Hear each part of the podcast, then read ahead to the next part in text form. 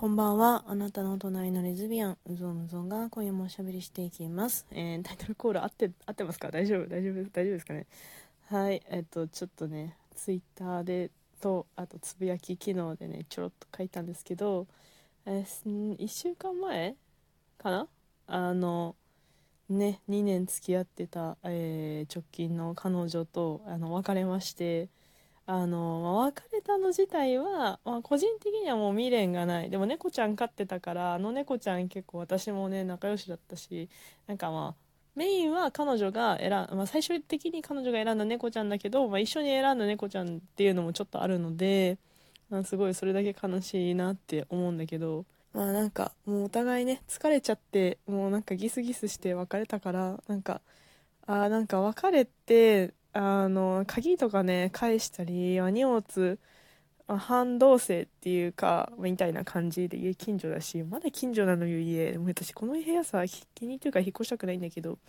で、あの、そうそうで猫ちゃんに、あ、もう私さ、来ないからさ、って、もう会わないから忘れていいよ、元気でねって言ってきたんだけど、もうこの時とかは、まあ泣いたけど、まあでも、なんかすっきりして、ああ、次探そうっていう気持ちの方がね、強か、強いですね。あの、なんかいろいろ頑張ってるんですけど、ちょっと次、付き合うまで時間かかりそうだな。ね、出会いたいけど。はい。でね、もう何が大変だったかって、その、別れて、まあその荷物と別れて、その次の日が私がお休みだったから、まあそれはすぐ解決したの。荷物取り行ったりとかは。で、その3日後か4日後ぐらいに私のおばあちゃんが、なんか、あの、既得で入院しまして、でしかもその入院 が、なんか連絡が突然来て、プラス、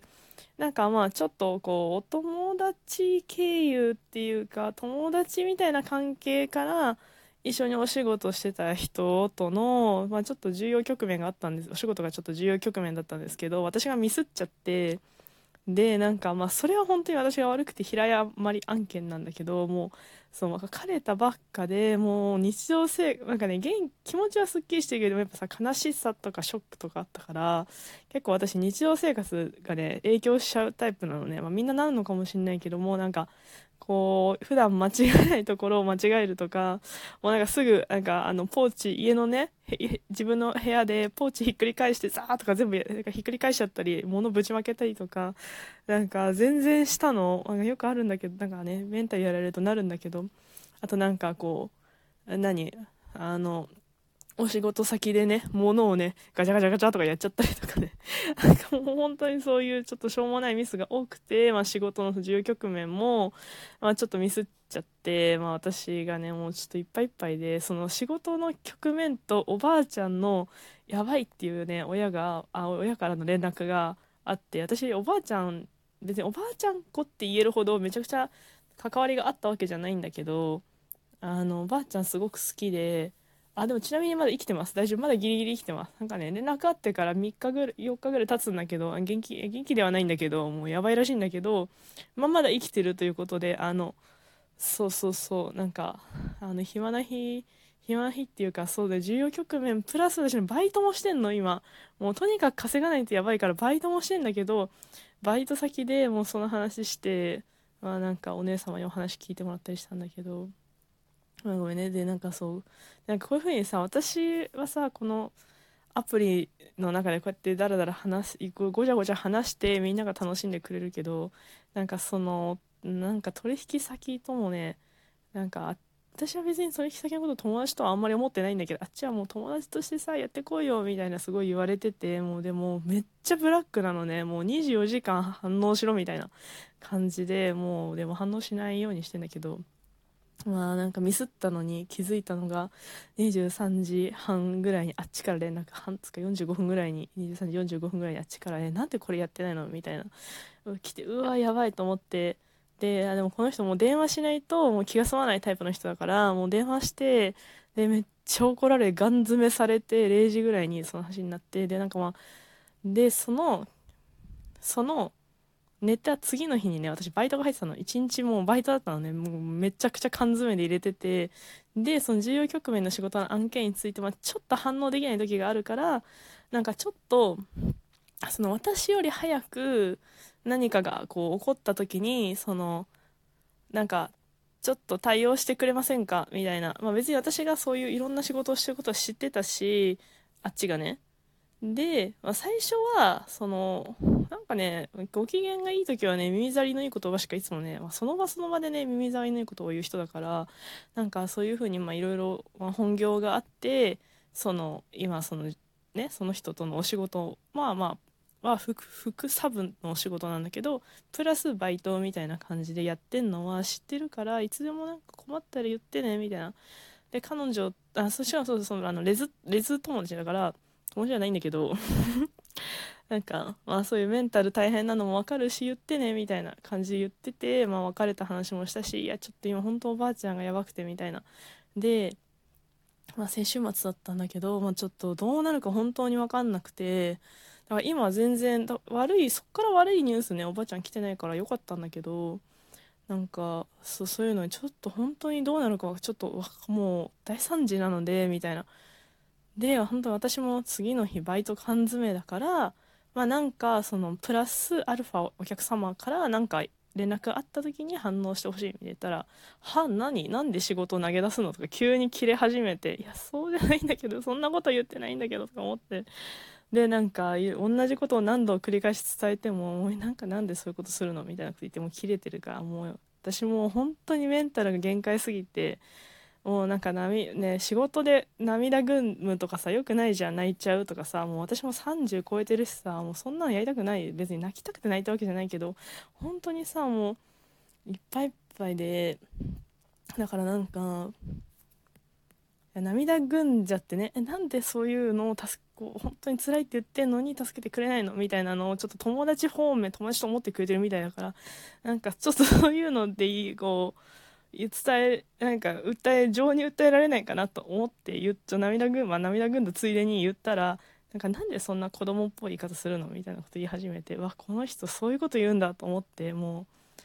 私なんかだんだんそういう子なんでそういう子供なのとかなんかなんかそう私をの人格をなんか言うようなことがあってあもう全然仕事の話できないじゃんとか思って私がじゃあ話戻しましょうっつってじゃあ今こういうお仕事の状況なんですとかそういうふうに言ってほしいって言ってるんですけどこれに関してはいかがですかみたいな感じで言ったらなんか甘いよねみたいなこと言われてなんか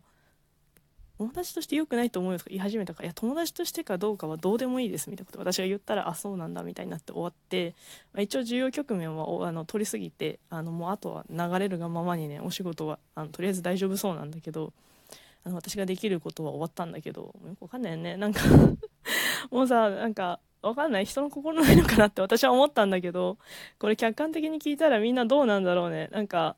なんかちょろっとさ私のさ周りの人にああと心臓バクバクしてきちゃった。なんか話したらいやそれそういうこと言うんだ意外だねみたいな感じで終わったんだけど。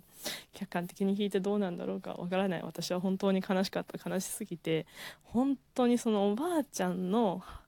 その既得の話を聞いた夜にその出来事があってもう本当にもう受け入れられなくてもう全然寝れないしそんな0時前とかさなんかさ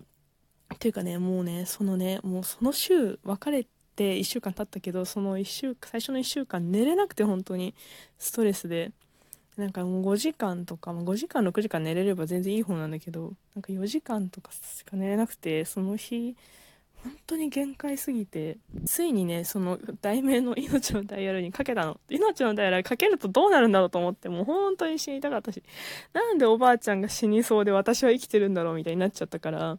うかけたんだけど、うん、そしたらねあのなんかねどっかの病院につながって、なんか後で調べたら全然自分の住んでるとことすごく遠、わざとなのかなわかんないけど、遠いち、あの、なんかなんとかいいみたいなとこにかかって、なんか全然別になんか内科とかの先生っぽかったんだけど後で調べたら先生っぽい人があのお話を聞いてくれてもうでも電話出てくれたじなんか電話がつなあれつああいうのつながらないって言うじゃんだからつながんないよなと思って一応かけたら出たからなんか感動しすぎちゃってなんかほっとしてなんかもう大泣きしちゃったんだけど 大泣きしてんだけど「あ大丈夫ですか?」みたいな男の先生だったんだけど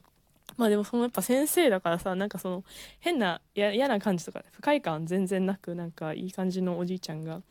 おじいちゃんっていうかまあ中年ぐらいのおじさんが「どうしたんですか?」みたいな「大丈夫ですからね」みたいな「ちょっとこれだけ最初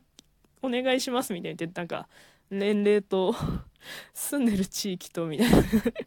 だけアンケートされて、まあ、話聞いてみたいな。なんか落ち着くまでずっと。30分ぐらいなんか話聞いたりとかしてもらってでも本当になんかそのいろんな状況を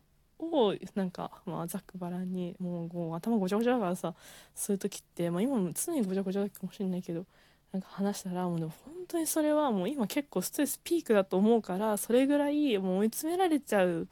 のはもうなんかしょしょうがないっていうかそう追い詰められちゃう状況になっちゃってますよねみたいなのを逆にこう客観的に言われてあなんか客観的に見てもそれぐらいやばかったんだな私と思って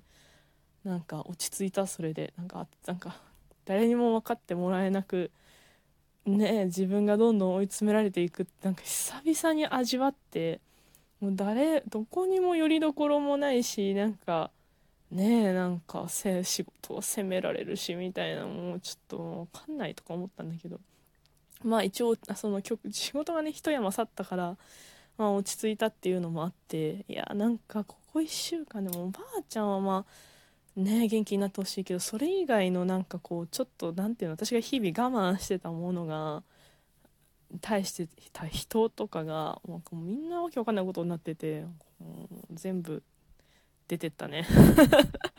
まあ多分この今回の仕事をしたらもうその人とは仕事しないと思うし、もうしたくないし、私も。だってさ、そのお客様とその取引先とみたいな、まあなんかいろいろいろんな人が関わるお仕事なんだけど、もうそいつとはさ、なんかさ、関わってる時間が一番苦だもんね。そんな感じの1週間を過ごしておりました。あの、朝木さんね、メッセージいただいてありがとうございました。すいません、時間なくなっちゃった。とりあえずそんな感じの近況報告でした。あの、今、とりあえず寝れてますので安心してください。おやすみなさい。